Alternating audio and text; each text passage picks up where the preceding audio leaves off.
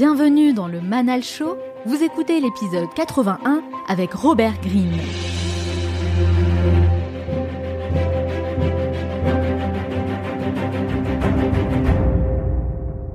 Il y a un an et demi, j'avais un anévrisme de cerveau et moi j'ai vu la mort d'ici. C'était très près de moi. J'étais inconscient pendant deux, deux heures et j'ai failli mourir. J'ai beaucoup de chance que je vis toujours. Donc maintenant, j'ai un, rapport assez spécial contre la mort. Et ce qui est arrivé est très intéressant. J'ai perdu la peur de la mort, la mort. Ça ne peut me plus effrayer. Et maintenant, par exemple, ma, mère s'inquiète beaucoup pour le coronavirus. Elle m'appelle tous les jours. Et moi, je m'en fiche. Hein. Je peux mourir demain et ça va. Je connais très bien parce que it's not that bad. Death is not that bad. Je m'appelle Manal et cela fait trois ans maintenant que je vous emmène avec moi chaque semaine à la rencontre d'une nouvelle personnalité pour découvrir les secrets de sa réussite. Entrepreneur à succès, sportif de haut niveau, speaker international ou encore auteur de best-sellers, les profils de mes invités sont variés et c'est ce qui fait la richesse de ces entretiens. Ils acceptent tous de partager leurs meilleurs enseignements pour développer nos connaissances, adopter le bon état d'esprit et atteindre notre plein potentiel. Le Manal Show, c'est avant tout une école alternative pour continuer d'apprendre auprès des meilleurs leaders dans leur domaine. Mon but est de vous apporter des réponses concrètes et des conseils pratiques que vous pouvez appliquer dès aujourd'hui et qui vous aideront à passer au niveau supérieur. Ma mission à travers ce podcast est de vous inspirer à devenir un peu plus chaque jour la meilleure version de vous-même. Dans cet épisode, je vous emmène à la rencontre de Robert Greene, célèbre écrivain de renommée internationale, auteur de six livres références, dont le best-seller Power, les 48 lois du pouvoir, devenu une référence absolue partout à travers le monde. J'ai profité de son passage à Paris pour le rencontrer et malgré un emploi du temps très chargé, il a accepté de réaliser cet entretien exceptionnel qui a duré près de deux heures, une opportunité incroyable, d'autant plus qu'il a pour habitude d'être très exigeant et de sélectionner ses interviews avec soin. C'est donc un immense honneur et privilège de le compter parmi les invités du Manal Show. Il faut savoir que Robert Greene fait partie de mon top 5 des personnes à rencontrer depuis le lancement de ce podcast et avec mon équipe, nous avons mis plus d'un an à organiser cette entrevue, un travail qui en valait la peine et qui a apporté ses fruits. Dans cet entretien exceptionnel, vous allez découvrir les meilleures stratégies pour gagner en influence et inverser les rapports de force, les modèles mentaux à connaître pour transformer ses échecs en réussite, les lois fondamentales de la nature humaine et notamment l'une des plus importantes, la loi du déni de la mort, les secrets de réussite des personnalités les plus influentes de ce monde, vous allez également découvrir la part sombre de Robert Greene, des facettes insoupçonnées de sa personnalité et plein d'autres choses passionnantes. Alors écoutez bien cet entretien jusqu'au bout et n'oubliez pas, certains veulent que ça arrive, d'autres aimeraient que ça arrive et seulement quelques-uns font que ça arrive. Alors soyez attentifs et faites partie de ceux qui font que ça arrive. Passez à l'action.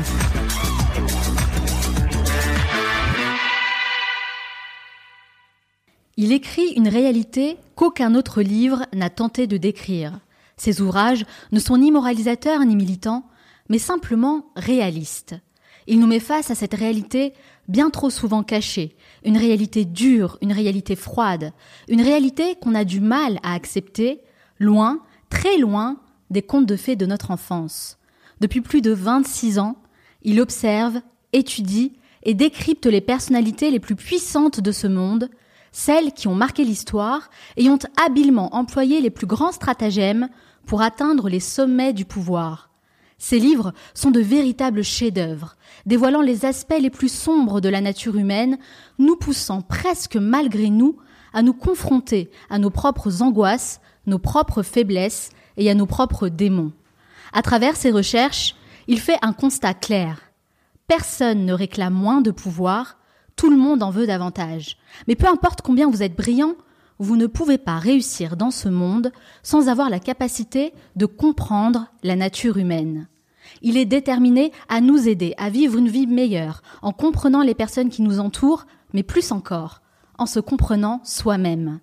auteur de nombreux livres références, dont le très célèbre Power, les 48 lois du pouvoir, Stratégie, les 33 lois de la guerre ou encore les lois de la nature humaine, paru en 2018, il est nommé cinq fois à la première place des best-sellers du New York Times, sollicité et respecté par les personnes les plus influentes de ce monde. C'est un immense honneur de le recevoir aujourd'hui.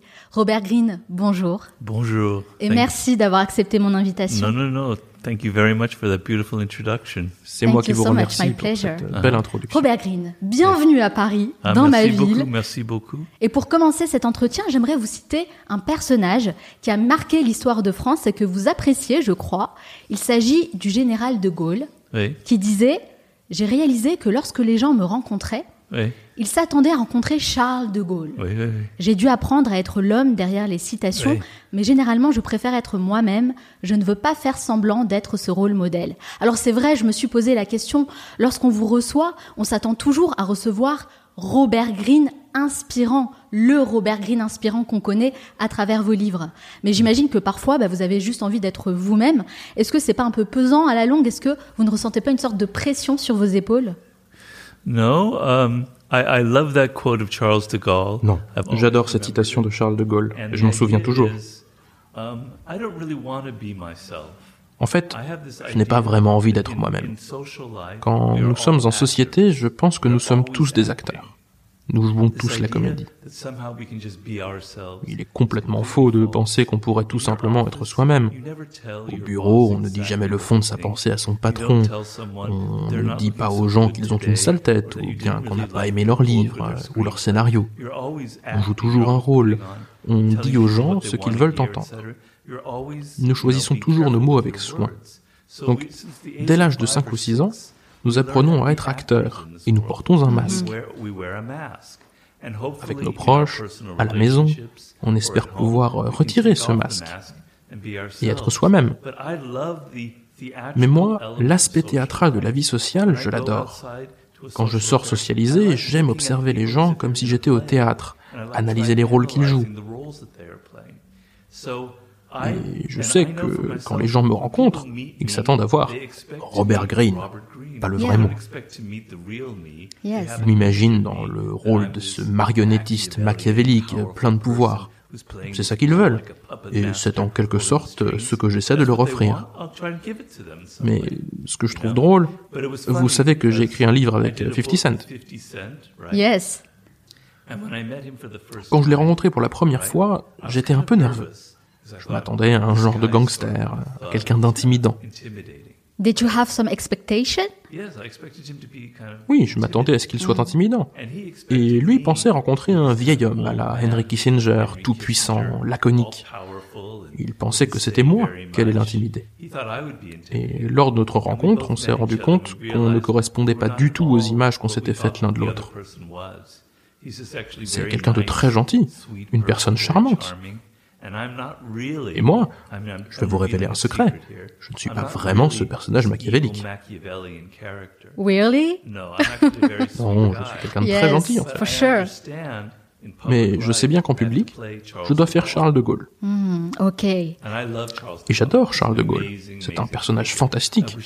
J'aimerais qu'il y ait Charles plus de Charles de Gaulle dans le monde. Mais ça veut dire que même quand Charles de Gaulle disait qu'il voulait simplement être lui-même, en réalité, euh, il devait jouer un rôle quoi qu'il arrive. On doit tous jouer un rôle euh, spécifique selon les situations qui nous sont données, selon les personnes qu'on a en face de soi. Aujourd'hui, j'ai qui en face de moi? Right now? Yes, Là right maintenant, now. c'est la vérité que vous voulez. Yes. I'm a little bit tired. Je Oh. suis un peu fatigué. You know? Um, Et aussi and un peu I'm frustré. A little bit frustrated. Why? Well, I had, you know, about a year and a half ago. Il y a I un had an et demi, j'ai eu une attaque. je ne marche plus très very bien. well. Je I suis passé à deux doigts de la mort. Et j'ai longtemps And, habité à um, Paris. C'est in la Paris. ville que je préfère le plus au monde. city in the world. Elle compte énormément pour moi. Et après n'avoir pas pu voyager pendant un an et demi à cause de mon attaque, je me retrouve enfin dans cette ville magnifique que j'aime tant, et je ne peux pas m'y promener pour la voir. Je ne la vois que depuis ma voiture. C'est très frustrant. Je voudrais retrouver mes ailes, si je puis dire, euh, papillonner, être actif. Mais il faut bien que je m'y fasse. Au moins, je suis là, à Paris. Et puis au moins, je me dis que ce n'est pas Los Angeles. Donc, euh, je nage un peu entre deux eaux.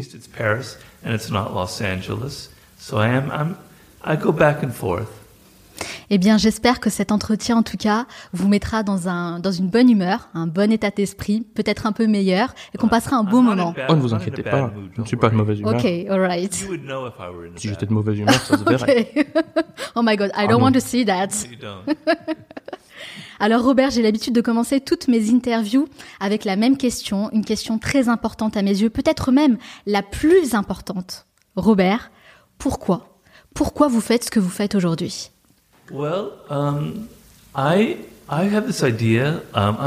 Eh bien, je suis quelqu'un de très réaliste. J'ai toujours vu le monde comme ça. Um, Et j'aime lire des livres qui m'aident au quotidien, même si ce sont des romans. Si je lis un roman, je compare les personnages aux gens que je connais et j'en apprends sur leur psychologie. Ce que j'aime, c'est apprendre sans cesse. Et ça me frustre énormément parce que sur ce plan-là, beaucoup de livres sont complètement nuls. Ils ne donnent pas de leçons, pas d'idées intéressantes, ils sont irréalistes. Ces livres ne touchent pas au cœur de l'expérience humaine. Ils ne parlent pas à nos émotions. Donc, quand j'ai écrit mon premier livre, j'avais un petit peu de colère en moi. Tous mes livres démarrent avec un petit peu de colère. J'ai travaillé à Hollywood en tant que scénariste et assistant réalisateur. C'est un monde très marqué par le pouvoir, par la manipulation, par plein de jeux de pouvoir étranges. Pourtant, personne n'en parle. Personne n'écrit de livres sur le sujet. C'est un genre de secret honteux. On écrit sur tous les autres sujets, même sur les pratiques sexuelles les plus obscures. Mais le pouvoir, ça non, personne ne veut en parler.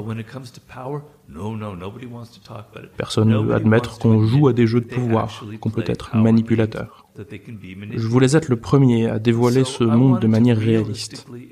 Parce que c'est ça le genre de livre que je veux lire. J'adore Machiavel, par exemple. C'est l'un de mes écrivains favoris. Il décrit les gens tels qu'ils sont. Il avait une citation célèbre. Il disait Je ne veux pas décrire les hommes tels qu'ils devraient être, mais tels qu'ils le sont réellement. C'était ça mon but. Faire tomber les masques et dévoiler la vérité derrière les actes des gens.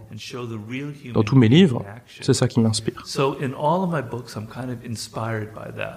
Dans un sens, on peut dire que vous écrivez des livres que vous aimeriez lire. Exactement. C'est difficile, car euh, chacun de mes livres part de là. Mon second livre, c'était euh, L'art de la séduction. L'art de la séduction ressemblait aux 48 lois du pouvoir, parce que je considère la séduction comme le pouvoir suprême. Et je ne parle pas uniquement de séduction au sens sexuel. Il y a la séduction politique, la séduction du marketing. Séduire quelqu'un, c'est lui offrir du plaisir, et en retour, vous obtenez de l'influence sur cette personne. C'est une forme de pouvoir incroyable. Et je n'ai pas trouvé le moindre livre sur la séduction. Really? Non. Il y a des guides pratiques écrits par des coachs en séduction sur comment draguer une femme dans un bar. Mais la séduction au sens large, la psychologie qui se trouve derrière, le niveau supérieur, euh, comment un président ou une campagne marketing séduisent leur public, comment un homme ou une femme séduisent quelqu'un, il n'y a aucun livre sur le concept même de la séduction. You wanted to take it seriously. Oui, très au sérieux. On ne peut pas prendre ça trop au sérieux non plus, c'est de la séduction. Mais je voulais mener une enquête philosophique sur le sujet. Et vous avez dit euh, je me mets à écrire lorsque je suis en colère. Donc, à quel, enfin, qu'est-ce qui vous a rendu en colère pour pouvoir écrire les lois de la nature humaine? Je crois que les gens pensent, et surtout de nos jours, que nous, les humains, sommes des êtres ultra sophistiqués, modernes, technologiques, que nous avons complètement évolué vers une sorte de niveau supérieur, euh, qu'on est tous tellement woke. Vous voyez ce que je veux dire? euh, ça veut dire euh, je suis super progressiste, je suis tout en haut de l'échelle des idées progressistes, je suis euh, mhm. éveillé. Hein. Ça vient du mot awake. Yes, I understand. Donc on est tous si sophistiqués, modernes avec nos téléphones, et moi ça m'a un peu agacé. Parce qu'on est assez primitif, parce qu'on n'est pas du tout aussi sophistiqué qu'on le pense. On a tous en nous des racines inconscientes qui sont bien plus puissantes qu'on ne le croit. Et quand je me promène, je ne vois pas, moi, ces gens ultra sophistiqués, modernes. Ce que je vois, ce sont nos ancêtres préhumains, les chimpanzés, les animaux. oh, really? Oui, je vois des créatures qui remontent à des centaines de milliers d'années. Et si on regarde les réseaux sociaux, ça me semble vraiment évident. On retourne à nos racines tribales. Chacun possède sa propre petite tribu. On a l'impression qu'on est dans le futur, mais en fait, on est encore dans la préhistoire. Oui, je, crois que oui. Ouais, c'est ça. And um, so I wanted to kind of et donc je voulais démonter cette idée de notre modernité. Je voulais montrer que 95% de notre comportement est motivé par notre inconscient, par la manière dont le cerveau humain s'est développé il y a des centaines de milliers d'années. Moi, ça me fascine.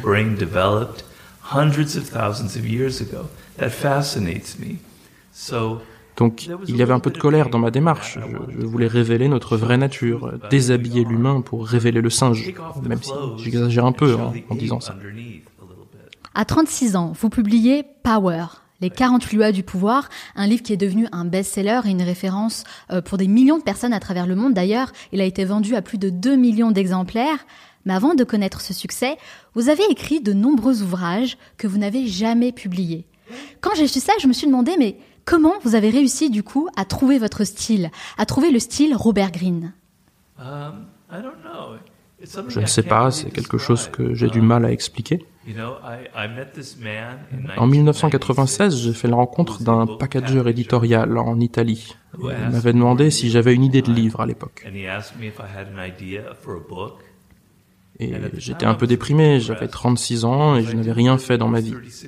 J'écrivais, mais je n'avais rien publié. Et je n'étais connu pour rien. Et j'ai un peu improvisé cette idée qui est devenue ensuite les 48 lois du pouvoir. Et en commençant à écrire le livre, j'ai découvert un style. Je ne sais pas d'où il est venu, mais il est venu du fond de moi-même. C'est mon identité. Donc quand j'ai écrit le livre, j'ai beaucoup pensé à la voix de ce livre. Vous, comprenez? Comme si je parlais directement au lecteur. Hmm. J'aime le fait que le lecteur puisse sentir une présence derrière le texte, un humain qui parle.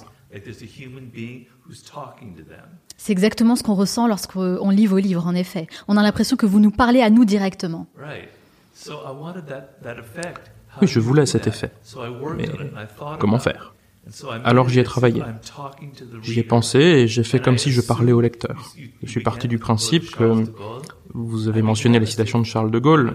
J'ai commencé comme si je sais que ça va sembler grandiose, euh, mégalomaniaque, mais je me suis dit que c'était un peu comme la voix de Dieu, de Moïse s'adressant à son peuple, comme si je détenais la vérité. Et dans la vraie vie, je ne suis pas vraiment grandiose, je suis plutôt humble, mais je voulais que le lecteur ait la sensation que la voix du livre soit puissante, la voix de quelqu'un qui connaît son sujet. Donc ça a évolué à mesure que j'écrivais. J'ai trouvé mon style. Et puis je l'ai gardé tout en l'adaptant à chacun de mes livres par la suite. Je n'ai pas tout à fait la même voix dans mon nouveau livre. Hmm. Je veux que le lecteur se dise, voici un humain, une, personne que je reconnais, comme un ami. Yes. Yeah, exactly, like a friend. Donc je travaille dur pour créer cet effet. Et maintenant, à force d'écrire des livres, je pense que je maîtrise ça. Oui. Mais c'était un processus. C'est une question très intéressante. Vous, vous, posez des questions très intéressantes, madame. Oh, thank you so much. J'en ai entendu de telles questions. But it was so important for me to ask for it. Ah. Yeah. Merci beaucoup. Ça veut dire qu'on cherche en fait plus ou moins tous la même chose. En réalité, on se demande à chaque fois, mais comment je vais trouver mon style? Que l'on soit écrivain, que l'on soit journaliste, ah que l'on soit qu'on le fasse n'importe quel métier, on est toujours là en train de chercher sa singularité, sa personnalité. Vous savez, ce qui va faire notre marque de fabrique. Mais c'est quelque chose qu'on ne doit pas chercher, ça vient à nous naturellement. Oh, it's, a very, very important question. And it's what I talked about in my fifth book, C'est une question importante. Et j'en parle dans mon livre Masters. Selon moi, tout le monde est unique. Chacun possède une voix unique, même quand on n'est pas écrivain. C'est le cas dans les sciences, quand on a un podcast ou un spectacle, ou si on écrit. Vous, vous êtes unique. Et je le dis dans tous mes livres. Personne d'autre n'aura jamais votre ADN. Il n'y aura jamais d'autre de vous. Jamais personne n'aura exactement ni votre ADN, ni exactement la même expérience que la petite Manal quand vous étiez enfant. Il n'y a qu'un seul vous. Et ce vous, cette étrangeté que vous avez, ce qui fait que vous êtes vous-même, c'est la source de votre pouvoir. C'est ce qui peut vous transformer en Superman. Or Superwoman. oui, ou en Superwoman, pardon. Et donc, ce qu'on admire chez un grand musicien, chez une rockstar, c'est que personne ne leur ressemble. Il n'y a qu'un seul Steve Jobs, un seul Albert Einstein, un seul Mick Jagger. Car ce sont des personnes qui ont mis en avant leur étrangeté, leur unicité dans la vie. Et plein de gens ont du mal avec ça.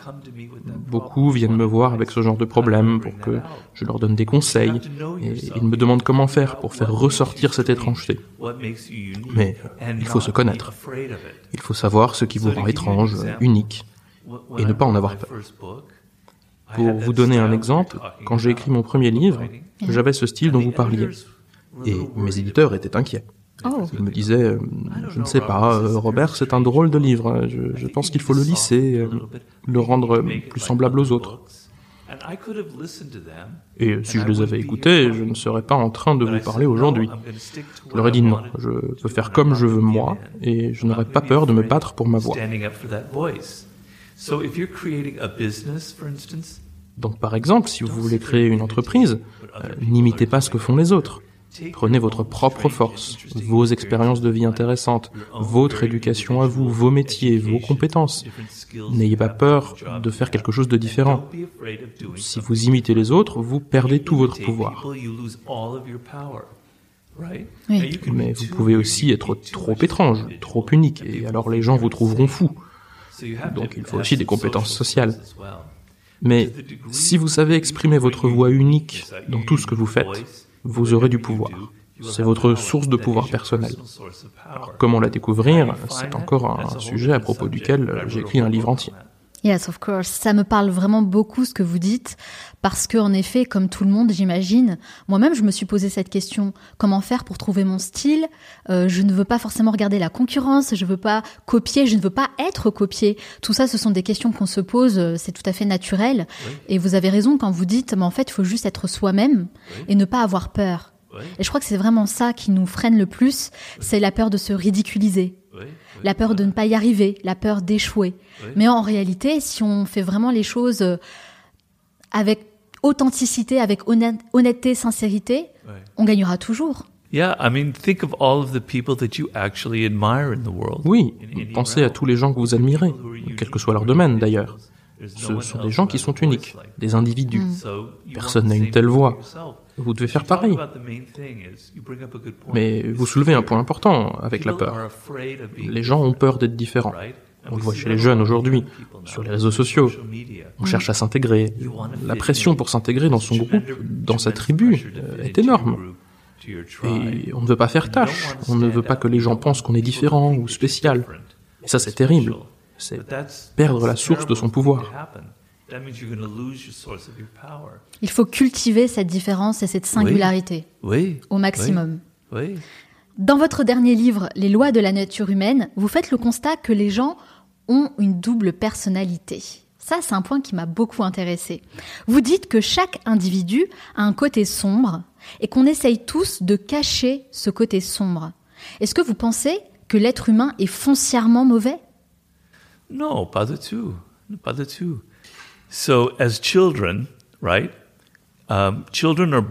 Les enfants, eux, naissent comme des individus entiers.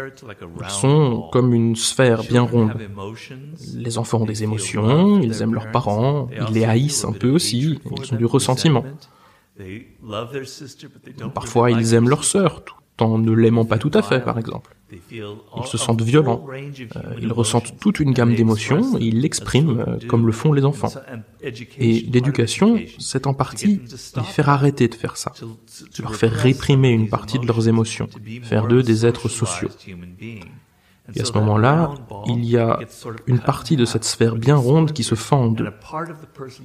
Résultat, une part pourtant bien réelle de la personne et de ses émotions se retrouve séparée du reste. Elle se retrouve ailleurs. On la réprime. Et on devient quelqu'un d'autre. Quelqu'un qui sourit constamment, qui dit ⁇ Mais oui, quelle bonne idée, oui, oui ⁇ Et on perd ce côté obscur de soi-même. Mais ces autres idées qui restent une partie de vous, qui ne disparaissent pas d'ailleurs, mais qui partent dans votre ombre. L'ombre, oui, l'ombre. Et ce qui se passe, c'est qu'en vieillissant, votre ombre devient de plus en plus sombre, parce qu'elle essaye de sortir. Elle fait partie de vous, mais vous n'avez pas de moyens pour l'exprimer. Alors qu'est-ce qui se passe Ben, vous avez 24 ans et d'un coup vous dites quelque chose d'un peu méchant à quelqu'un qui se vexe. Et alors vous dites "Oh pardon, ce n'est pas ce que je voulais dire, non, ce n'était pas moi." Mais en fait, c'était bien vous. C'était une part de cette ombre qui a commencé à s'exprimer. Ou alors, disons par exemple que vous êtes un professeur quinquagénaire très coincé.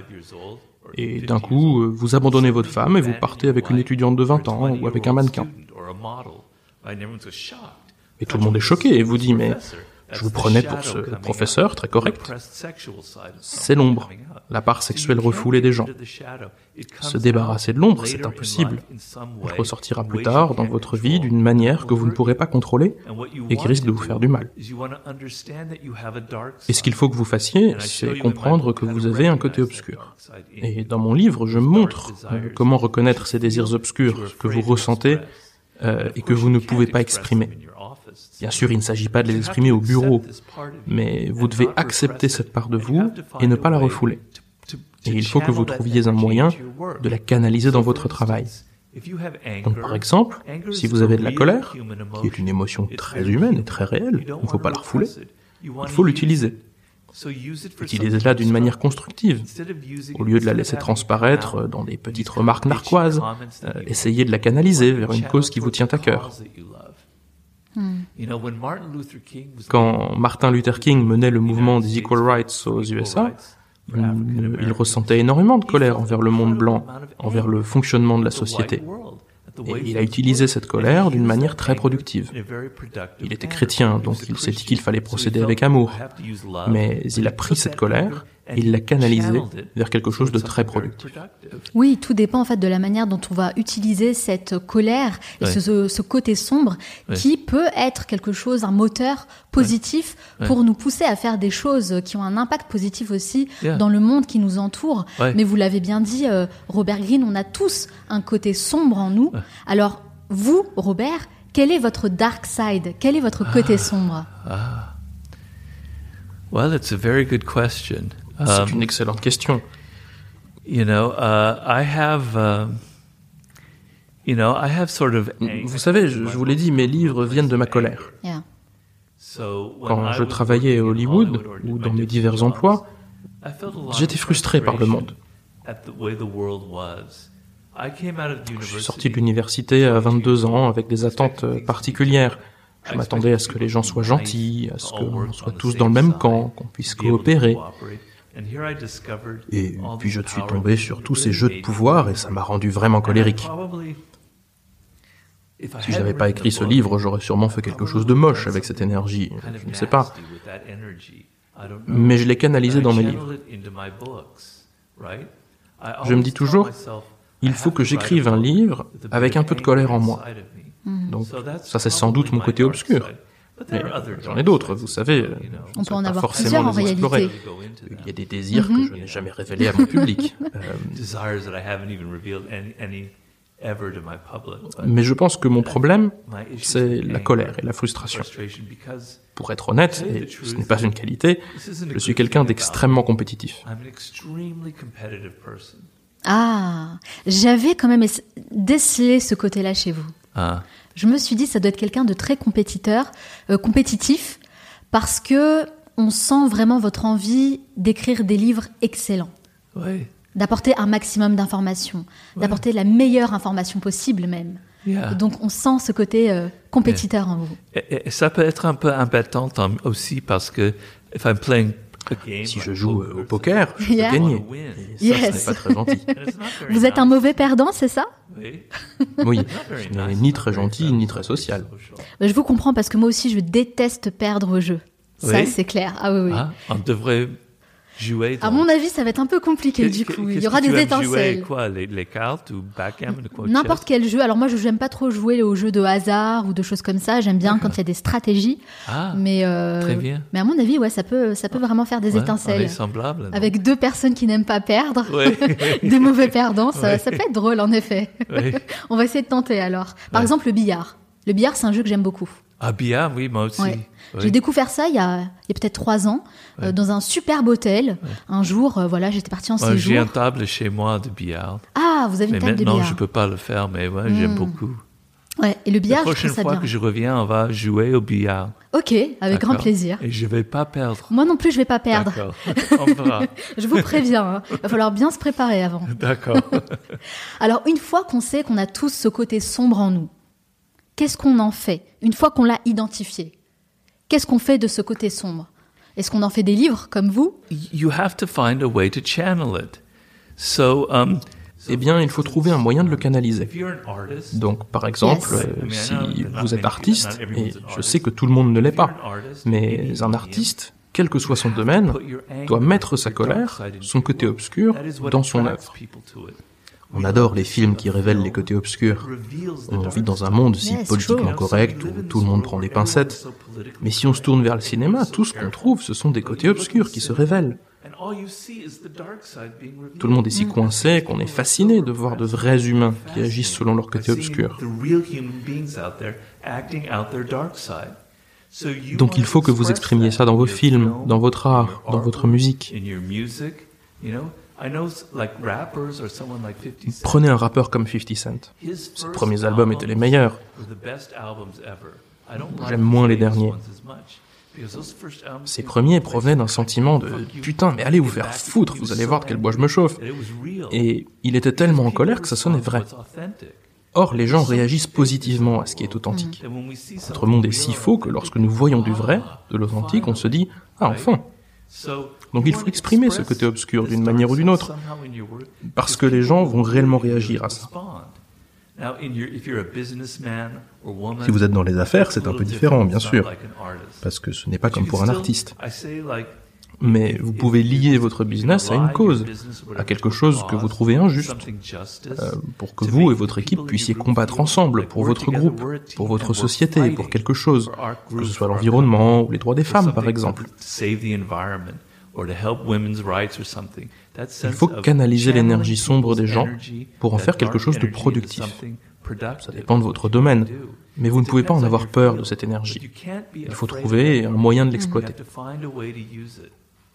Est-ce que c'est pour ça justement que les plus grands producteurs de rap euh, US adorent vos livres? Parce que bah ils ont tous euh, lu vos livres, que ce soit euh, 50 Cent, euh, vous l'avez évoqué, Rick Ross, Jay-Z, enfin voilà, les plus grands en fait ont déjà lu euh, Robert Greene. Est-ce que c'est parce que ce sont des personnes justement qui assument facilement ce côté sombre, ce dark side?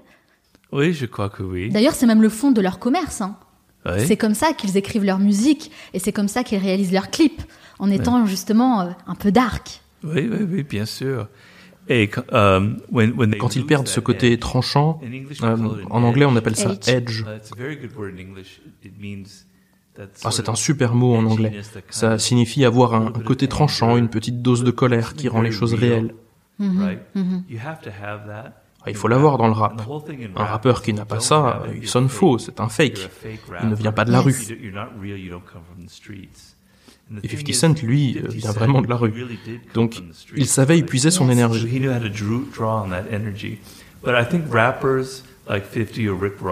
Les rappeurs comme 50 Cent, Rick Ross ou Drake, ils adorent mon livre. Parce que l'industrie de la musique est l'environnement le plus machiavélique du monde. C'est un monde de coupe-gorge, incroyablement compétitif. Et depuis sa création dans les années 20, l'industrie de la musique a vraiment exploité les artistes noirs. Alors ils étaient payés, mais leur musique appartenait aux producteurs. Et les artistes, c'était presque des esclaves. Leur musique ne leur appartenait pas. Et les rappeurs des années 90, comme Tupac, ont dit « Moi je veux que ma musique m'appartienne, ne plus appartenir à quelqu'un d'autre. » Et ils ont trouvé mon livre. Le timing était parfait. Il les a aidés à se faire une place dans cette industrie musicale dégoûtante. 50 Cent m'a dit un jour, Robert, j'ai vu les pires horreurs dans les rues du Queens. J'ai vu des gens se tirer dessus, mais rien ne m'avait préparé à l'industrie du disque. C'est l'univers de la musique est encore pire que ce qu'il a pu rencontrer et expérimenter dans la rue. Oui, ah vraiment? c'est fort. Oui, parce qu'on on, jouait des, des, des jeux psychologiques qu'il n'a jamais rencontrés dans les rues. Oui. Donc il faut être préparé. Rien ne lui a préparé pour le pour le la vie des affaires dans le dans la musique, dans l'industrie musicale. Et and so my book helped him a lot. Et mon livre l'a beaucoup aidé à comprendre qu'il ne pouvait pas se permettre d'être naïf. Hmm.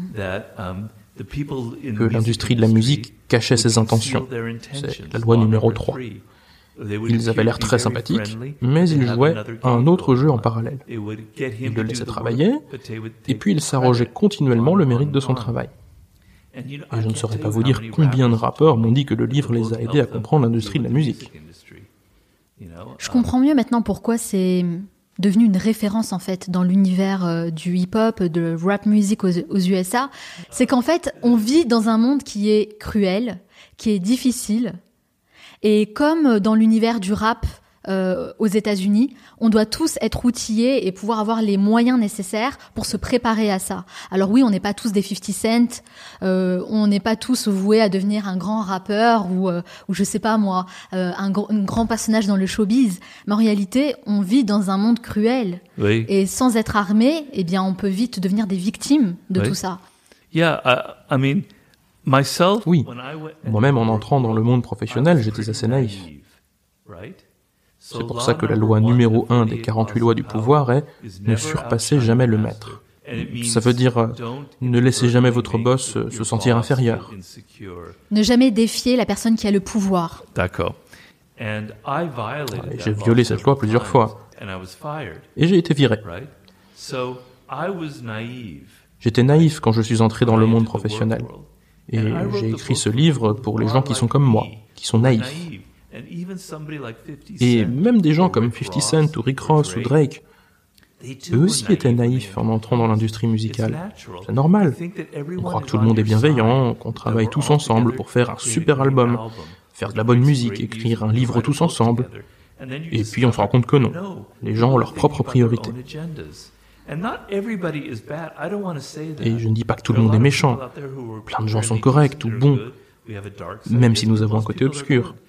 Mais il suffit qu'une personne sur dix euh, ne le soit pas pour tout foutre en l'air, si je puis me permettre l'expression. Une personne sur dix qui est vraiment méchante, ça influence complètement un groupe.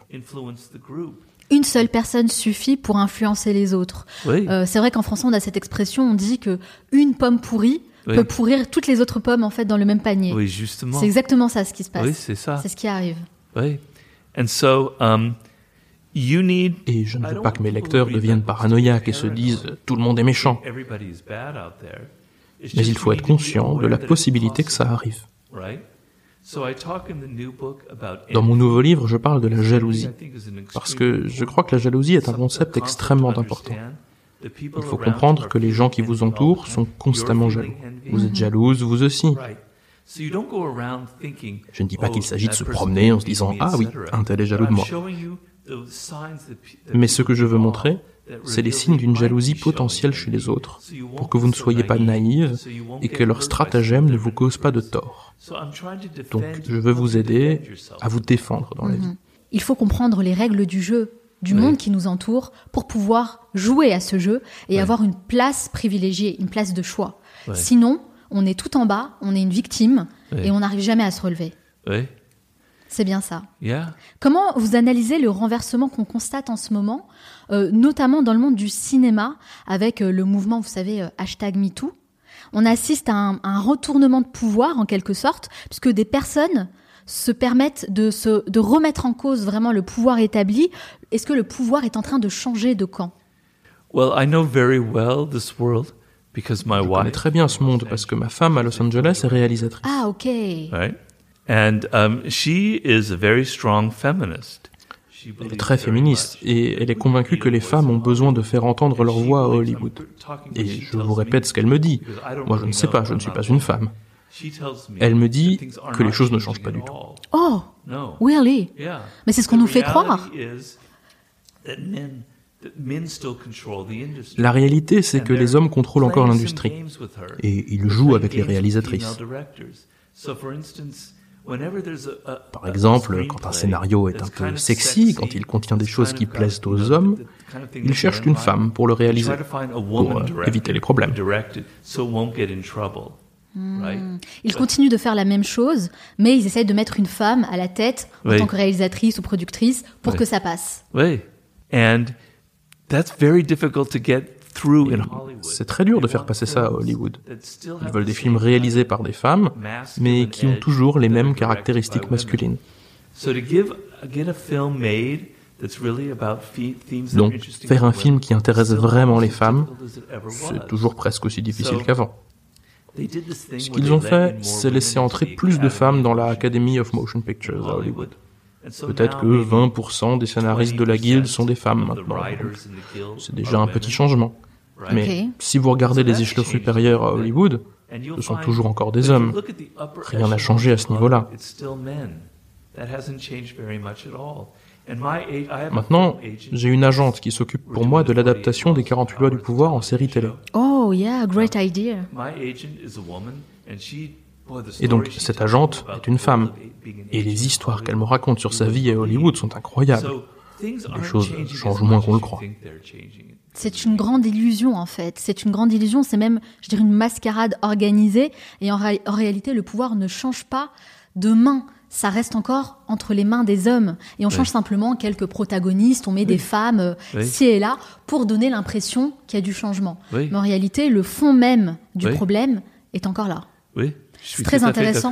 C'est très intéressant en tout cas d'avoir cette information et ce son de cloche parce que c'est pas du tout ce qu'on essaye de nous mettre dans la tête à travers les médias. Oui. On nous fait croire que ça change, que ça bouge. Oui, ça change un peu. Je veux pas dire que ça change ri- rien. Ça change, mais pas comme tellement comme on croit. Ouais, Ouais. ouais, ouais. Le fond même, en fait, est encore là. Alors, Robert, on a souvent l'impression que le monde est injuste et que les personnes qui réussissent le mieux, qui ont le plus de succès, ne sont pas forcément les personnes les meilleures personnes d'entre nous, dans le sens bon et bienveillant du terme, au contraire, ce sont celles qui peuvent aller jusqu'au bout, qui peuvent donner euh, le maximum en fait pour arriver à leur fin. Vous savez, ce sont les personnes qui sont un peu les requins de Shark. Oui. Est-ce que c'est réellement le cas aujourd'hui ou est-ce que c'est simplement notre perception qui est faussée? Um, I think there's a little bit of falseness to that. Um, I think people. Je pense que ce n'est pas tout à fait juste. Je crois que les vrais requins ont un problème dans le monde actuel. les gens aujourd'hui, surtout les jeunes, et même moi, euh, même si je ne suis plus si jeune que ça, euh, n'aiment plus autant l'autorité qu'avant. On est beaucoup plus cynique. Euh, être président ne suffit plus à obtenir notre respect et notre obéissance. Il faut les mériter. Donc, un leader aujourd'hui qui est un requin, qui est un trou du cul, comme on dit, euh, je pense qu'il aura de nombreux problèmes dans le monde actuel. far, but they end up Il pourra aller assez loin, mais il finira par énerver beaucoup de monde on et par créer du ressentiment. of a publicly traded company called American Apparel. J'ai longtemps été au conseil d'administration d'une of société cotée en company, bourse qui s'appelait American Apparel. man. I love him dearly. Et le CEO de cette entreprise était un homme très gentil, que j'aime beaucoup. Il était très charismatique, mais il était vraiment très dur avec les gens. Il n'était pas un bon leader. Il poussait trop les gens, leur criait dessus. Et on en est arrivé à un point où tellement de gens lui en voulaient que nous nous sommes débarrassés de lui comme président de la société. Et personne ne l'a soutenu, parce qu'il avait aliéné trop de monde. J'ai écrit le chapitre 15 de mon nouveau livre sur comment avoir de l'autorité dans ce monde de gens cyniques et méfiants. Il faut être empathique, respectueux des autres, euh, essayer de mériter leur respect. Et il y a plein d'exemples de CEO que je connais aux États-Unis et qui ont ce genre de mentalité et qui s'en sortent très bien. Ce ne sont pas des requins, ils sont plutôt gentils. Je pense qu'on peut être un leader gentil, empathique, tout en restant ferme et avoir beaucoup de succès. Un coach de basketball est venu me voir pour du conseil dernièrement. Un coach à succès. Il venait de changer d'équipe. Je ne dirai pas son nom. Ok, alright. Euh, et dans son ancienne équipe, les joueurs ne l'aimaient pas vraiment. Il était trop dur. Il criait, essayait de les contrôler. il m'a dit, Robert, j'ai une nouvelle équipe et je veux reprendre à zéro. Est-ce que vous avez des conseils à me donner Je lui ai dit, ok, on peut toujours reprendre à zéro. Ce que je veux que vous fassiez cette année, c'est tenter une nouvelle approche avec vos joueurs. Vous allez cesser de les voir comme des ennemis et essayer de penser l'inverse.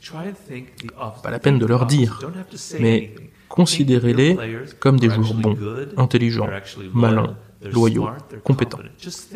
Pensez-le. Et rappelez-vous bien de les traiter chacun comme un individu.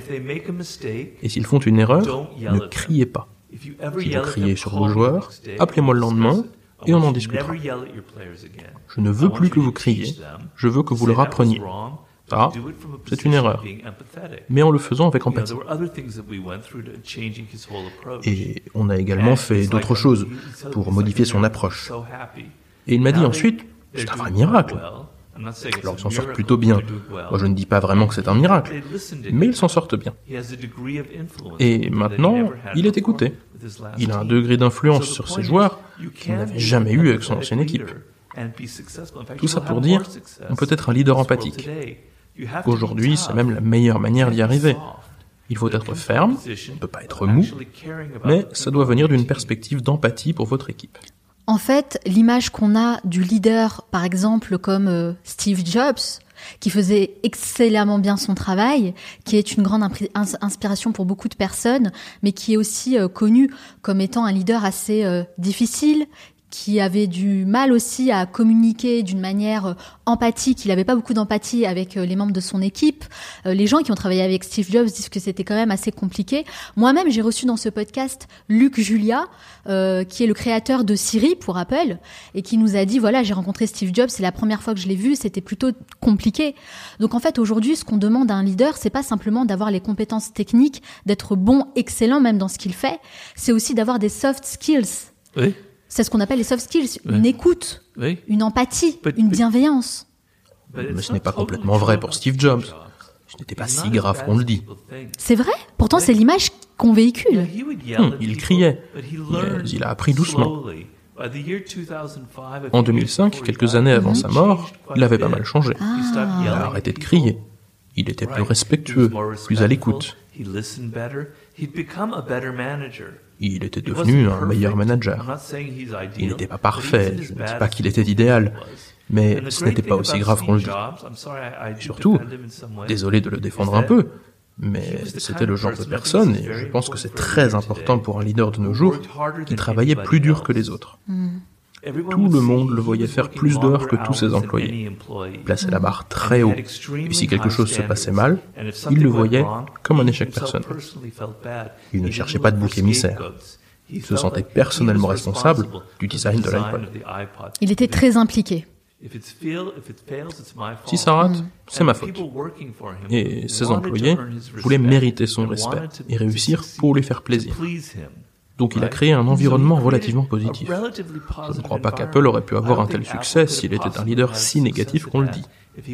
Donc je ne suis pas tout à fait d'accord. Il n'était pas parfait, mais ce n'était pas le diable. Personne n'est parfait de toute façon. Non. Mais c'est super Moi intéressant d'avoir votre son de cloche. Moi non plus, je ne suis pas parfaite, loin de là. C'est intéressant d'avoir votre, votre avis là-dessus, parce que c'est vrai, c'est vraiment l'image euh, qu'on voit partout, que tout le monde véhicule sur Steve Jobs, vraiment le leader euh, machiavélique, hein, en quelque sorte. Euh, vous, vous l'avez connu, Steve Jobs? Moi, non. Non. Non D'accord. Je connais des gens là, comme. euh, j'ai fait la connaissance de Peter Thiel et de Elon Musk, mais je ne suis pas connu euh, euh, Steve Jobs. C'est une personnalité que vous auriez aimé euh, coacher, justement, rencontrer Steve Jobs? Oui. oui, oui, oui, bien sûr.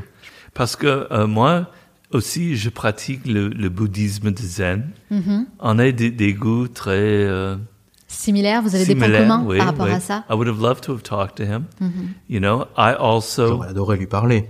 On vient du même endroit, on aurait le même âge aujourd'hui. We're about the same age, or we would, he would be about the same age. Ah, ok. Je suis allé étudier I à Berkeley à l'époque où étudiait en Oregon. J'ai consommé beaucoup de drogue. Navré, c'est my- mon côté obscur. And he did Et a lui lot of aussi. drugs. Ok. Et puis on est tous les deux entrés dans la spiritualité. On a des intérêts un peu similaires. Je crois qu'on aurait pu avoir une conversation très intéressante. Ouais, je pense aussi. Mais c'est trop tard, c'est raté. C'est dommage, mais en tout Ouais. cas, c'est vrai, vous avez l'air d'avoir euh, beaucoup de points communs avec lui. Euh, mais c'est intéressant, en tout cas, d'avoir votre son cloche par rapport à ça et de rétablir en quelque sorte un peu la vérité sur Steve Jobs. Vos livres, d'une manière générale, euh, votre parcours même, inspirent de nombreuses personnes à travers le monde. Mais la question que j'ai envie de vous poser, Robert, c'est vous, qui vous inspire aujourd'hui? Um, you know, I love stories of people who come from like the Vous worst savez, circumstances. J'aime les histoires de gens originaires des pires circonstances et qui les ont surpassées. Right? And they don't have to be people who are very famous. Ils n'ont pas besoin d'être des célébrités, ça peut être des gens de tous les jours avec qui je parle. J'essaie toujours de bavarder avec mes chauffeurs Uber à Los Angeles, par exemple. Je respecte tous ceux qui ont pu surpasser des difficultés dans leur vie. Et je les admire vraiment. Récemment, j'ai rencontré une rappeuse. Une rappeuse, on dirait. Oui. Uh, her name in, in Son nom aux USA, c'est Sweetie. Ok. I don't know her. Elle est assez connue aux USA. Ok. Um, she was wonderful. Elle est She merveilleuse. Elle books. adore mes livres et elle vient d'un endroit très dur. Really hard place, right? Um, Et être une being a rappeuse, c'est difficile. difficult. Yes. J'adore l'histoire de comment elle a surpassé tous ces obstacles. C'est ce genre de personnes Those qui m'inspirent le plus. inspire me the most. I love reading J'adore books. lire des livres de gens qui ont été en people prison, par in exemple. Des gens qui ont faced fait the face au worst pire et qui ont réussi à en ressortir avec une it perspective positive. J'adore les stories histoires like comme that. ça. Je I les collect collectionne. Mais by- je n'aime pas les like histoires de gens qui sont nés avec un fonds de placement de born 10 millions de dollars. $10 million trust fund, right? I like people J'aime ceux qui ont vraiment souffert et ont and réussi à faire quelque chose de leur vie. Des personnes qui commencent vraiment de zéro pratiquement et qui réussissent à construire de grandes choses.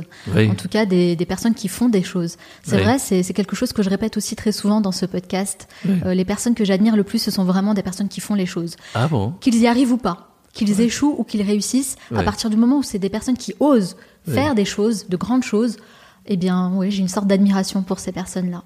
Donc, euh, je partage totalement ça avec vous. Et si je vous dis ostinato rigore, Ouais. vous pensez à qui? It's, it's the devise. C'est la devise de Léonard de Vinci. Si, oui, la devise de Léonard de Vinci, tout à fait. Et, c'est-à-dire donc euh, rigor. Une rigueur intense, uh, une rigueur persévérante. rigor. It means that On pense à Léonard de Vinci comme à ce grand génie capable de faire les choses en un claquement de doigts. Mais c'est faux. Il a dû travailler très dur, c'était un perfectionniste fou quand il peignait, quand il tentait de creuser un sujet de manière intégrale. Il y mettait énormément d'efforts. So much effort into it Et was sa philosophie c'était, si vous persévérez, que vous ne cessez pas d'essayer, alors vous êtes capable de tout faire dans la vie. Donc, buter sur des obstacles dans la vie, c'est une très bonne chose. Ça vous renforce. Et la raison pour laquelle il avait cette devise, c'était pour montrer au monde qu'il a réussi en essayant plus fort que tout le monde. Ouais. Ostinato rigore. Je crois que ça va devenir euh, ma devise à moi aussi finalement. D'accord. Et en fait, si je vous parle de Léonard de Vinci, c'est parce qu'il fait partie donc des personnages qui vous inspirent également. Et Léonard de Vinci, c'est celui qui murmurait à l'oreille des hommes de pouvoir de son époque. Est-ce que, comme lui, vous murmurez à l'oreille des chefs d'État actuels? Oui, oui. Um, that it is getting more and more like that. De plus en plus. Au départ, lors des premières années suivant la publication du livre, pas tant que ça. Puis les gens du hip-hop sont venus vers moi et je leur ai parlé. Puis des gens des affaires, puis des politiciens. Ils viennent me voir de plus en plus. et um, C'est drôle parce que parfois je suis invité à des conférences ou des événements par des gens et puis je découvre qu'en fait j'ai été invité pour donner des conseils à leur leader. Right? Et c'est une bonne leçon d'humilité parce que quand j'avais 35 ans et que je n'avais pas encore écrit le moindre livre, j'étais juste un paumé dans un appartement à Santa Monica. Yeah. Je n'avais aucun pouvoir. J'étais qu'un gosse qui avait fait plein de boulots différents et d'un coup je me retrouve dans ce monde où l'on m'écoute. Et d'une certaine façon, c'est un peu irréel. Parfois je dois me pincer pour y croire. Mais d'un autre côté, j'ai tant appris en écoutant ces histoires sur la méchanceté des gens. Of how méchants les, les gens peuvent être. And how many bad little, it's like the C'est comme House of Cards à chaque fois que je discute avec eux. Et j'ai beaucoup appris, j'ai pu aider des gens. Donc vous savez, au départ, euh, il y a dix ans, si vous m'aviez demandé, j'aurais dit, je ne suis pas Machiavel, je n'ai pas l'oreille des puissants. Mais ces derniers temps, ça a pas mal changé. Donc c'est vrai, vous l'avez dit, il y a les gens euh, dans l'univers du rap, euh, des sportifs de haut niveau, des célébrités euh, du monde d'Hollywood, des chefs d'État, plein de profils différents en réalité que vous euh, coachez, qui viennent vraiment pour euh, vous voir pour du consulting. Dans quel domaine on vous sollicite le plus souvent? Well, um, it's a good question. I'd say in business more than Je anything. dirais dans les affaires. entrepreneurs, Des entrepreneurs, des managers, par exemple. jobber, for instance. Car c'est un environnement ultra compétitif. Dernièrement, j'ai eu beaucoup de politiciens. Ok. C'est nouveau. Mhm. Et avant, c'était des gens du monde de la musique et des arts. Mais c'est surtout le monde des affaires. Parce que, je vais vous dire, les gens dans les affaires montent souvent les échelons car ils ont eu une bonne idée. Et ils savent la développer. Ils sont très forts. Ils savent beaucoup de choses. Mais ils ne comprennent pas vraiment les gens. C'est plutôt des gens qui se trouvent souvent quelque part sur le spectre du syndrome d'Asperger, surtout dans la tech. Ils ne connaissent pas trop les humains. Et il leur faut de l'aide avec l'aspect politique des choses. Ils me disent, euh, j'ai embauché ce type et il ne correspond pas du tout à l'image que je m'étais fait de lui. Il me rend fou. Mais qu'est-ce que je dois faire? Ou alors, euh, ils ont un concurrent qui manœuvre de manière vicieuse et imprévue, qui essaye de les détruire, et ils ne savent pas comment réagir. Et ça paraît logique finalement, Robert, puisque ce sont des choses qu'on n'apprend pas à l'école. Non. Ces personnes-là font de grandes écoles, font de grandes études, ils ont les compétences euh, techniques, Ouais. les connaissances nécessaires pour faire correctement leur job. Ouais. Mais pour tout ce qui est psychologie humaine et communication, alors là, ils sont complètement à la ramasse en fait. Oui, oui, oui, c'est vrai, c'est vrai. Um, and you know, when you when you get out Vous of savez, en sortant de l'université, on rentre dans le monde d'un coup. Moi aussi, ça m'est arrivé, comme à tout le monde. Ou alors, on n'a pas fait l'université, on a 18 ou 22 ans. On n'a aucune idée de ce à quoi le vrai monde va ressembler. On a beau avoir lu euh, Descartes ou je ne sais pas qui quand on étudiait, euh, avoir lu Lacan ou d'autres choses, le monde extérieur n'a rien à voir avec ça. On lit beaucoup de Molière, et moi je dirais que bah, il faudrait aussi lire beaucoup de Robert Greene à l'école. Hein. ça aiderait beaucoup quand même euh, pour se forger une vie d'adulte. On peut apprendre des choses de Molière. Mais vous savez, les gens à l'université ne vous aident pas à comprendre de quoi la vie sera faite. Et même vos parents. ne vous y préparent pas vraiment. Ils veulent vous protéger. Donc vous entrez dans ce monde brutal où les gens sont assoiffés de pouvoir, se concentrent sur leurs propres priorités, et vous n'avez pas de guide. Le seul guide qui existe, c'est le fait de faire des erreurs, d'apprendre de ces erreurs et de devenir plus fort. Mais voilà, on n'écrit pas de livre pour préparer les gens à ça. Alors Robert Greene, j'aimerais aborder avec vous un sujet qui, à mes yeux, est très important et que personne ne veut aborder en général, mais on va le faire aujourd'hui. Puisque dans le dernier chapitre de votre livre, vous parlez de la loi du déni de la mort. Et vous commencez avec cette phrase. La plupart d'entre nous passent leur vie à éviter de penser à la mort. Vous, Robert, à titre personnel, comment vous abordez ce sujet? Quel est votre rapport à la mort? Ouais, ah c'est un rapport assez personnel maintenant. Parce qu'il y a un an et, il y a un an et demi, j'avais un anévrisme de cerveau. Et moi, j'ai vu la mort d'ici. C'était très près de moi. J'étais inconscient pendant deux heures et j'ai failli mourir. Tu sais? D'accord, donc vous avez euh, Je rencontré la mort ma près. voiture quand il est arrivé. J'ai presque av- vu eux un, un accident. Et c'est très. J'ai beaucoup de chance que je vis toujours. Donc maintenant, j'ai un, rap- un rapport assez spécial contre la mort.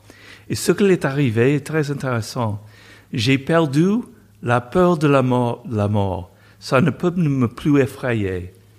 Et maintenant, par exemple, ma mère s'inquiète beaucoup pour le coronavirus. Oui. Elle m'appelle tous les jours. tout- Et moi, je m'en fiche. hein. C'est pas quelque chose qui vous fait peur? Non, je peux mourir demain et ça va. Je connais très bien. J'ai j'ai perdu le, le, le peur parce que it's not that bad.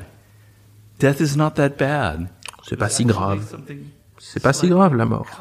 J'ai vécu ça comme euh, quelque chose d'assez réconfortant en fait. J'ai vu ça en face. Et maintenant je m'en fiche. La vie, je m'en fiche un peu aussi maintenant. Je m'en fiche si quelque chose se passe mal. Je n'ai plus peur. Est-ce que vous sentez une certaine sorte de libération par rapport à Ah ça? oui, oui. J'ai perdu le, le côté gauche de ma corps, et le jambe et le bras, mais j'ai perdu le peur de la mort. Et je sais pas ce qui est le pire, mais je peux faire face à la, à la vie sans cette peur. Ouais. Et c'est très Pour moi, libérateur. pour moi, la mort était presque une personne que j'ai vue en face. Et maintenant, je, je le traîne partout avec moi. C'est d'ici un peu, ce personnage de la mort. Et je dis, euh, de temps en temps, si je me sens, si j'ai un moment de peur, lui, il me dit, ou lui ou elle, je sais pas, me dit, ouais, mais je suis ici, monsieur. Ah bon, ça peut arriver demain. Donc, il faut pas avoir peur. C'est très, très, très puissant, ça. Et la, la- la peur de la mort, c'est le, c'est le racine, c'est le source, de source? Oui, de tous les autres peurs dans le monde. oui. Donc, oui. Mais maintenant, mais écoute, j'ai j'ai écrit ce chapitre sur la mort dans ce livre. Je l'ai fini deux mois avant ce qui m'est passé. Alors ma- votre perception de la mort à mo- au moment où vous écrivez ce livre et après ce qui s'est passé, après votre accident, a totalement changé? Non, oui, a changé parce qu'il est plus physique. Hmm. Avant, ce que j'écris, c'était un peu intellectuel. Maintenant, c'est ici. Vous l'avez ressenti? Oui, Hmm. je le sens ici. Parce que de- après le, le, le stroke, je sais pas le mot pour ça, En anglais, il n'y a, pas de souci. Ouais. J'avais un sentiment, c'est très difficile à décrire, mais c'était physique, c'était comme les os, les os Mhm. étaient un peu mous, mouleux, D'accord. oui. Ah, donc Euh, c'est quelque chose qui vous prend vraiment au corps et vous avez des, des émotions qui vous prennent le corps en fait. C'est physique. Oui, C'est pas uniquement mental. oui et, et- et je le sens pas toujours, mais ça revient de temps Ça en revient temps. de temps en temps Oui, oui, oui, bien sûr. Et aussi des mémoires. J'avais, euh, je pense que quand j'étais inconscient pendant deux heures, j'avais une, une espèce de rêve. Je ne suis pas sûr si, c'est- I don't know if, if, if it's true or not, Ok. mais j'avais le rêve que je, je suis mort et j'ai vu ma femme et ma mère qui étaient parlant de moi. Ah, ok. Et moi, je les, je les vois d'une distance et je disais à moi-même, ah, ça va bien. C'est ce qu'on appelle l'expérience de la mort imminente. Oui. Non, mais c'était comme je suis déjà mort et j'ai regardé les gens en bas, ma mère et, ma femme, et je dis, ah, la vie continue, c'est pas trop très mal. Je sais pas si c'est vrai, si cette idée m'est venue quand j'étais inconscient ou si je l'ai inventée après. C'est difficile à voir. Mais oui, ça m'a changé beaucoup, hein. Ouais, ouais, ouais. J'ai l'impression que c'est lorsqu'on vit ce genre de choses assez fortes dans la vie que notre rapport à la mort euh, évolue. Oui. De, de la manière, d'une manière positive en fait. Oui, oui, Comme vous je- dites, non seulement c'est libérateur, mais aussi euh, on n'a plus peur, on voit la vie autrement. Peut-être qu'on fait les choses aussi autrement. Et ça, je pense que c'est quelque chose de très important à souligner. Est-ce que vous pensez que cette expérience-là a été une expérience bénéfique pour vous? Très bénéfique, très bénéfique. Parce que pour moi, tous les jours, quand je vois des choses, quand je, quand je marche dans le jardin, où je vois, où je regarde mon chat, parce que j'aime Brutus? beaucoup... Non, Brutus est mort Oh, l'année dernière. On a un nouveau chat qui s'appelle Jacques. Jacques, ok. Quand je regarde mon chat, ah, je suis tellement content parce que je vis encore. J'ai beaucoup plus d'appréciation pour toutes les choses quotidiennes. Vous êtes plus reconnaissant. Oui, plus reconnaissant pour les choses quotidiennes que j'en avais. Parce que ça peut. Euh, Tout peut s'arrêter du jour au lendemain. oui, Mhm. oui. Ouais, j'imagine que ça rend la vie quand même beaucoup plus euh, joyeuse, tout simplement. À l'instar d'un Dale Carnegie ou d'un Napoleon Hill, vos livres sont universels et intemporels. En tout cas, c'est ce que je pense au plus profond de moi, vraiment. Ils seront encore lus et étudiés dans 100 ans, 200 ans ou même plus, hein, parce que les idées et les concepts que vous partagez, eux, ils sont universels et ils sont euh, immortels. Est-ce que cette idée-là vous plaît? Qu'est-ce que vous aimeriez qu'on retienne de vous plus tard? Um, yeah, um, that I um, that I captured something real, right? Que j'ai capturé quelque chose de réel, que j'ai exprimé quelque chose de vrai, et qu'il y a quelque chose d'intemporel là-dedans, et que ça continue à parler aux gens. J'en ai parlé dans ce livre, dans ce chapitre sur la mort. Il y a une forme d'immortalité si vous touchez toujours les gens après votre mort. Là, je suis en train d'écrire ce livre avec mes idées, de créer un monde avec mon esprit et ma voix. Et puis un jour, je mourrai. 50 ans plus tard, quand Robert sera mort et enterré, quelqu'un prendra le livre et le lira. Yeah. Mhm. Yeah, Alors je revivrai. Mon esprit sera à nouveau vivant. Et j'y pense tout le temps. C'est un sentiment vraiment excitant. Je ne veux pas recommencer avec mes airs grandioses, ni passer pour un mégalomane. Mais quand j'écris, je pense aux gens qui me liront dans l'avenir, dans 50 ou 100 ans. Si dans un siècle les gens lisent les 48 lois du pouvoir et que ça résonne toujours, que ça semble toujours vrai, ce sera une victoire pour moi. Mais s'ils disent euh, Ah, on sent vraiment que ce livre date de 1998, il n'a rien à voir avec nos vies, alors je serai moins content. On verra. Donc c'est quelque chose à la... Bah, enfin, je serai mort. donc c'est quelque chose à laquelle vous pensez en fait à Oui. l'instant même. Vous, vous écrivez vos, vos livres. C'est un objectif pour par vous, cette- par cette, par cette idée. par cette idée-là de rester immortel à travers vos livres. Oui, aussi l'avenir. Comment va le monde en, en, en, 1000 en 2100, par exemple? Ouais. Je pense souvent à ça. C'est un peu le sujet de mon prochain livre. Ah, avant, mais à peu près. d'accord. C'est un chapitre là-dessus. Mais... Alors c'est quoi? C'est sur euh, sur le futur, Non, c'est sur le sublime. le sublime. Oui. Oui, j'ai parlé là-dessus dans le dernier chapitre de ce Mhm. livre et aussi dans le 5, dans le livre avec 50 Cent. Donc c'est une continuité euh, de ce chapitre-là de- du livre Les lois de la nature Oui. humaine. C'est ça. Oui, c'est plus répandu que ça, mais oui, à peu près.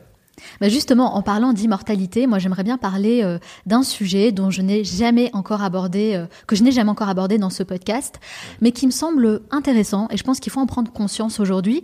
Il s'agit du tr- transhumanisme. Le transhumanisme, c'est dans l'ère du temps et certains experts disent même que l'homme qui vivra 200 ans est déjà né.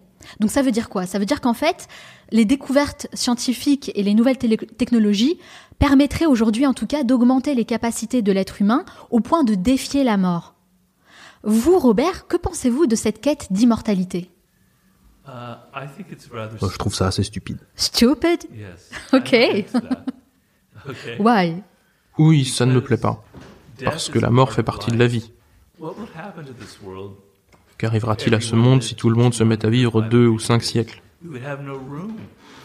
On n'aura plus de place pour tout le monde. On détruira l'environnement.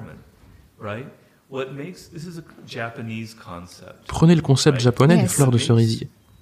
Si elles sont tellement belles, C'est grâce au fait qu'elles ne fleurissent qu'une fois, pour deux semaines en avril. Puis elles meurent et elles Yeah. Disparaissent. Si les cerisiers fleurissaient toute l'année, ça ne nous intéresserait pas. On les tiendrait pour acquis. Comme. Jim Morrison l'a dit, personne ne "No one sortira d'ici vivant. out alive." Vous connaissez Jim Morrison, Yeah, euh, Doors. Personne n'en sortira vivant, vous allez mourir. Acceptez-le, faites-y face. N'essayez pas de croire à je ne sais quelle technologie ou médicament qui vous rendra immortel. Et puis qui veut vraiment être immortel? Imaginez-vous, vous avez deux siècles et toute votre famille est morte et tous vos amis sont morts et vous êtes seul euh, dans un monde d'inconnus. Quel cauchemar, non? Yes. I think it's a nightmare. It would be a nightmare. Yes, of course. Alors acceptez la réalité de votre mort. Ne cultivez pas ces petites illusions idiotes de pouvoir échapper à la seule réalité de la vie. On peut débattre sans fin au sujet de la politique, ou du mouvement MeToo, de ci, de ça, mais personne ne peut nier la mort. C'est la seule réalité, la seule chose inévitable. Donc putain, acceptez-la.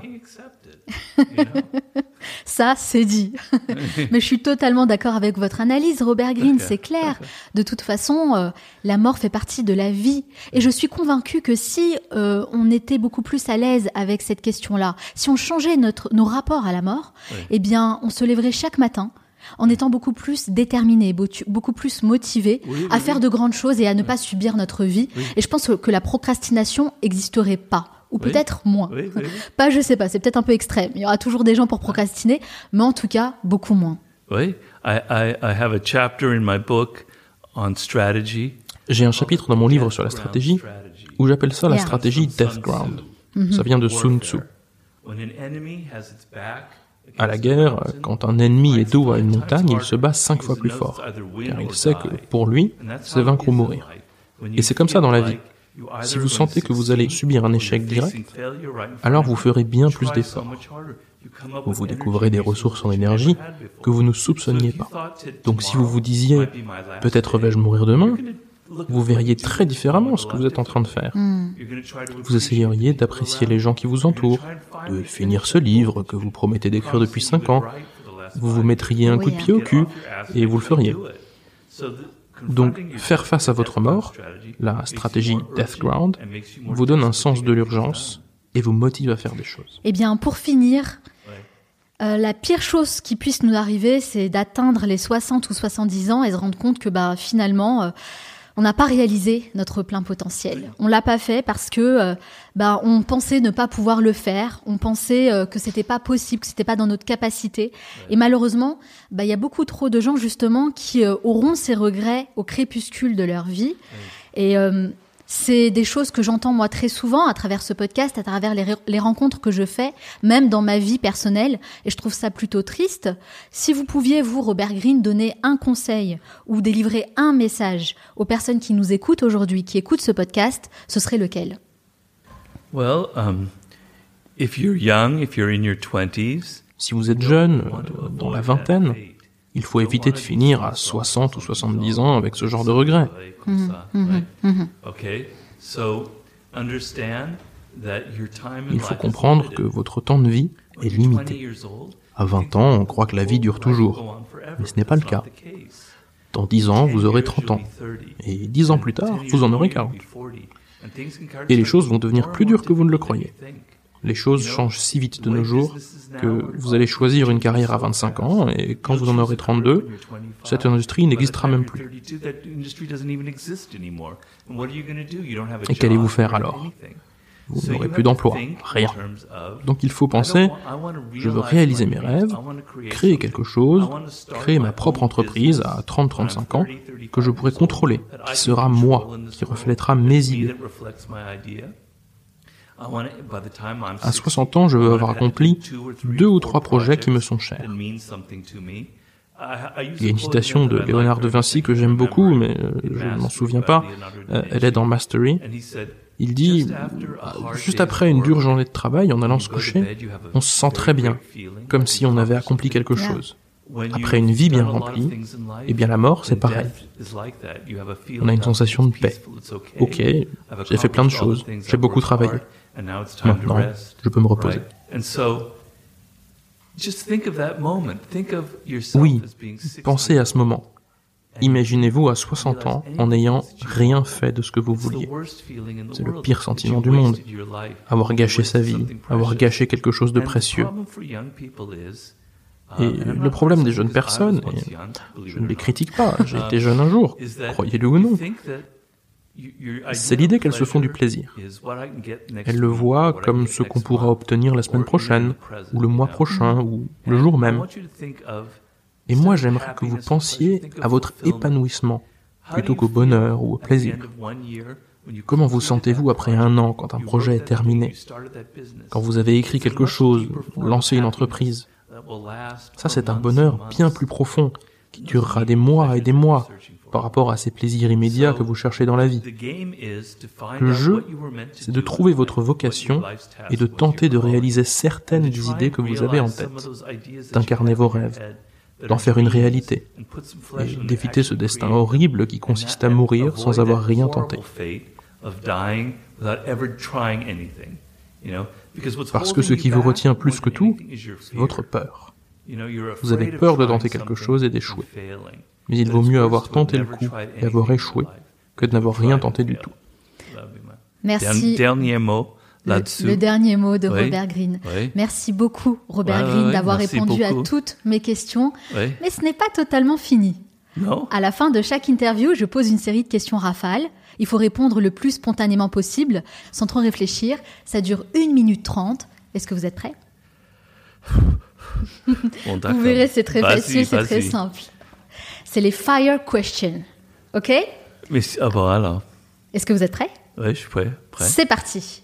Quelle est la première chose que vous faites en vous levant le matin? I meditate every morning. Je médite tous les matins. C'est une question facile, ça. Quel est le dernier livre que vous avez lu? Hmm, Je viens de finir un livre qui s'appelle The Digital Sublime. Ok. Quelle est la mauvaise habitude dont vous aimeriez vous débarrasser? Watching sports on television. Regarde les sports à la télévision. J'adore le basket. Je regarde les matchs des Lakers, mais ça me fait perdre un temps Je suis les Los Angeles Lakers à la trace sur Internet. Qu'est-ce qui vous aide à garder les pieds sur terre? Um, my cat. Mon chat. Quel animal vous représente le mieux? A cat? A cat, of course. Quelle est votre plus grande peur? Grand-père. Um, just failure, Juste rater ma vie. Échouer dans ce que je fais. Écrire un livre que seules only dix personnes 10 liraient. Ce serait ce qu'il y a de pire pour moi. Do you think it's possible? Anything is possible. Tout est I possible. don't know. Qu'est-ce qui vous agace le plus chez les autres? Uh, impolite. L'impolitesse. Quel est l'endroit où vous aimez aller pour vous ressourcer? Paris. Paris is always a good idea. Quelle est la chose à laquelle vous croyez et que les autres considèrent comme une folie Um, Je ne sais pas. Je pratique la méditation.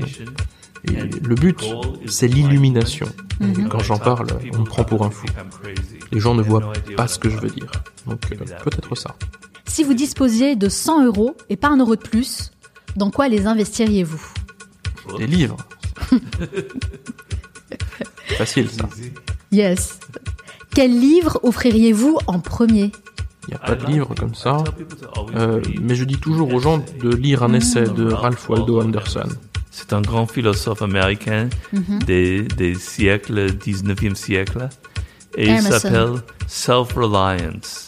Et c'est un essai qui m'a aidé beaucoup. Quand, moi, quand j'avais 25 ans, j'ai mémorisé par cœur cet essai et ça m'a aidé beaucoup. Hein.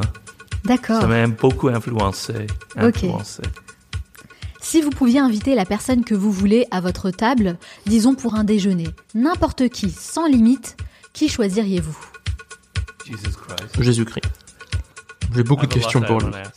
Ou Bouddha, mais euh, probablement Jésus. Est-ce que vous croyez en Dieu, Robert Greene? Je crois en une force supérieure, euh, cosmique, qui nous dépasse. Appelez ça comme vous voulez, peu importe. Quelle est la personne que vous admirez le plus? Vivant ou mort N'importe qui.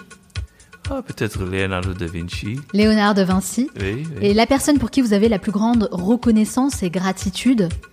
Ah, probably my father. Hmm, Probablement mon père. Mon père a fait de moi quelqu'un de relativement bon. Sans lui, je ne serais pas devenu quelqu'un de bon, en admettant que je le sois déjà. Selon vos proches, quelle est votre plus grande qualité? Hmm, La persévérance, la volonté. Et selon vous, quel est votre plus grand défaut? La procrastination. Quelle est la dernière chose que vous faites avant de dormir? I usually am watching a movie. En général, je regarde un film pour m'endormir. Ah ok. Bon? So watching a movie. Je regarde de vieux films en noir et blanc. Ça me calme. Merci beaucoup Robert Merci, merci. d'avoir répondu à toutes mes questions. demie, hein. C'était plus qu'une minute et demie, vous pensez oui, oui, Ok. je vous ai un peu manipulé sur ce Tu coup-là. trompé, hein. En tout cas, je vous remercie d'avoir répondu Ah à toutes non, mes non, non, questions. merci, merci de vous être prêté au jeu aussi des questions rafales. Je sais que c'est pas toujours facile. C'était vraiment un immense plaisir de vous rencontrer et d'échanger avec vous. Vraiment, ça a été très enrichissant, passionnant. Si on veut en savoir davantage sur vous, sur ce que vous faites, si on veut tout simplement échanger avec vous, où peut-on vous retrouver Euh, pardon. Euh, J'ai un site euh, qui s'appelle Power en anglais, Seduction en anglais, and War, and spelled out, and War. Point. Com. Power, Seduction and War.com. Oui. Ok. Et par là, on peut trouver tous mes trucs de, de Twitter, de Instagram, de Facebook. Et il y a aussi une adresse pour si vous, si vous voulez m'écrire des choses. Ouais. Je partagerai toutes les références sur notre site, lemanalshow.com. Merci encore, Robert Green. Merci Je vous beaucoup. souhaite beaucoup de succès Oui, oui, dans également. tous vos futurs projets. Merci, merci beaucoup, Manal.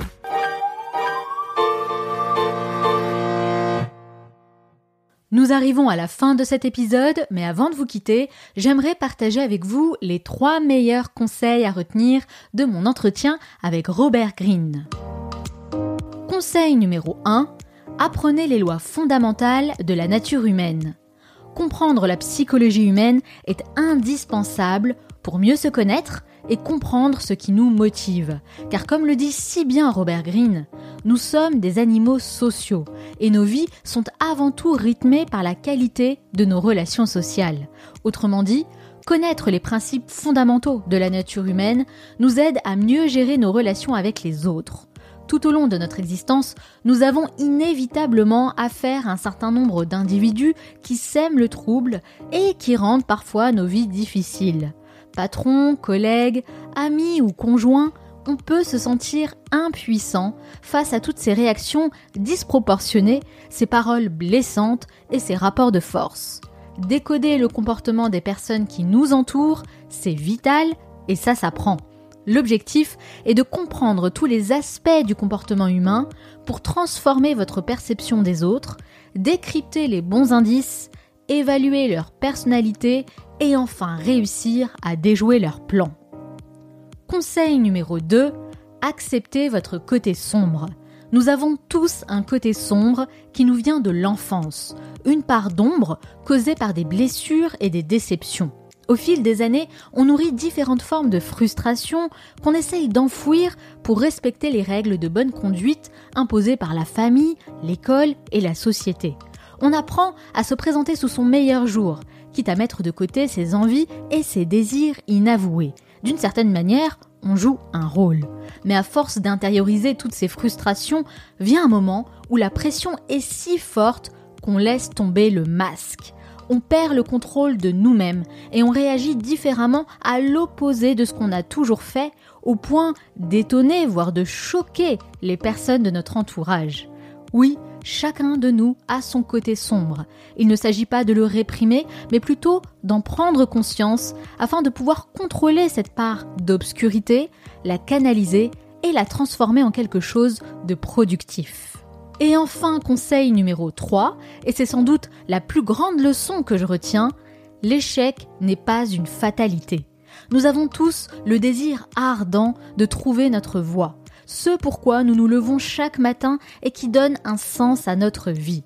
Mais parfois, cette quête peut se transformer en véritable parcours du combattant. Avant de devenir le célèbre auteur que l'on connaît tous aujourd'hui, Robert Greene a exercé pas moins de 80 petits boulots sans jamais trouver celui qui lui correspond vraiment. Jusqu'au jour où, à l'âge de 35 ans, il a fait une rencontre qui a totalement changé le cours de sa vie. Une personne qui a cru en lui en acceptant de financer son premier livre, Power, les 48 lois du pouvoir. Vous connaissez la suite de l'histoire, Robert Greene est devenu l'un des auteurs les plus influents et les plus respectés de notre époque, et il conseille même les plus grandes personnalités de ce monde. Alors oui, parfois on a besoin de faire 80 tentatives avant de trouver son chemin, mais l'échec n'est pas une fatalité. Apprenez de vos échecs comme de vos réussites, car ce sont toutes ces expériences qui vont vous permettre de passer du chaos à la lumière. J'espère que cet épisode vous a plu et que vous avez apprécié découvrir le parcours et les meilleurs enseignements de Robert Greene, qui nous a montré l'importance de connaître les lois fondamentales de la nature humaine pour devenir la meilleure version de nous-mêmes.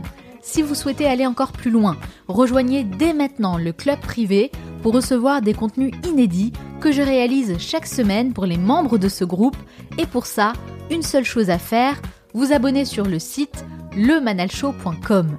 C'est totalement gratuit et en vous inscrivant, vous recevrez mes emails privés dans lesquels je partage mes expériences personnelles, les coulisses du podcast, les masterclass pour approfondir vos connaissances dans différents domaines ou encore tous les événements privés destinés aux membres du club. Je partage absolument tout ce que j'ai appris ces dernières années en dehors du système scolaire et que j'aurais aimé connaître à mes débuts aussi bien sur le plan personnel que professionnel, autrement dit les meilleures leçons, outils et stratégies que je mets en place chaque jour pour atteindre tous mes objectifs. Donc si ce n'est pas encore déjà fait, vous pouvez toujours rejoindre notre cercle privé en me laissant votre meilleure adresse mail sur le site lemanalshow.com. Nous, on se retrouve très bientôt pour un nouvel épisode. Ciao